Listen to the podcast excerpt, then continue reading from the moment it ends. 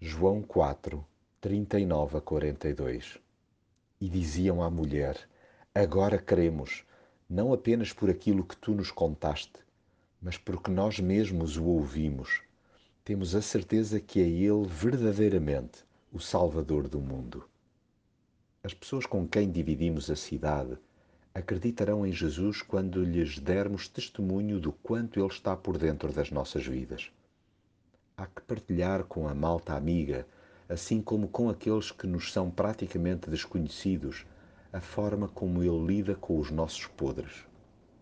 Falemos-lhe do espantoso conhecimento que tem sobre cada pedacinho da nossa história e como os nossos trambolhões não o impedem de nos amar.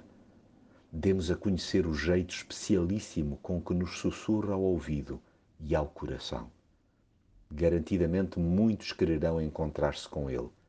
Aprenderão a entabular diálogo diretamente com Jesus e tratarão de lhe pedir que fique com eles.